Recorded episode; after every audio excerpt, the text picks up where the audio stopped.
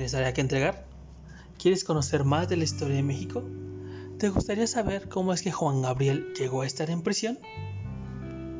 Hola, mi nombre es Sebastián Mendoza y sean bienvenidos a Historias Archivadas, un espacio dedicado a hablar de la historia del Archivo General de la Nación, un recinto que resguarda, preserva y difunde más de 200 años de historia, teniendo una extensión de más de 52 kilómetros lineales de documentos entre manuscritos impresos, fotografías, planos, mapas, libros, periódicos, material fílmico e inclusive sonoro, que forma parte del patrimonio documental de México, con el cual se dará sustento a la identidad mexicana y se reconstruye la memoria nacional.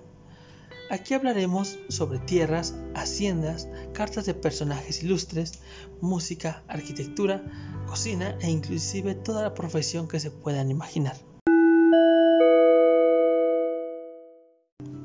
Semana a semana, en este espacio hablaremos de la historia del archivo, desde los diversos edificios donde se resguardaron los documentos, personajes de la historia mexicana partícipes de este lugar, las historias que los documentos resguardan entre sus letras, desde juicios contra la brujería hasta piratería.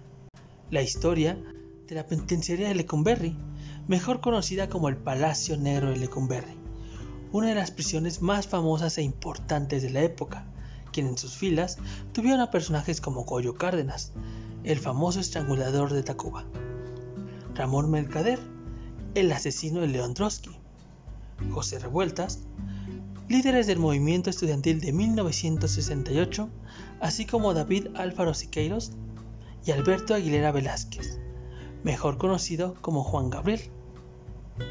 Y como al día de hoy, esta emblemática prisión se fue transformando en la sede oficial del Archivo General de la Nación.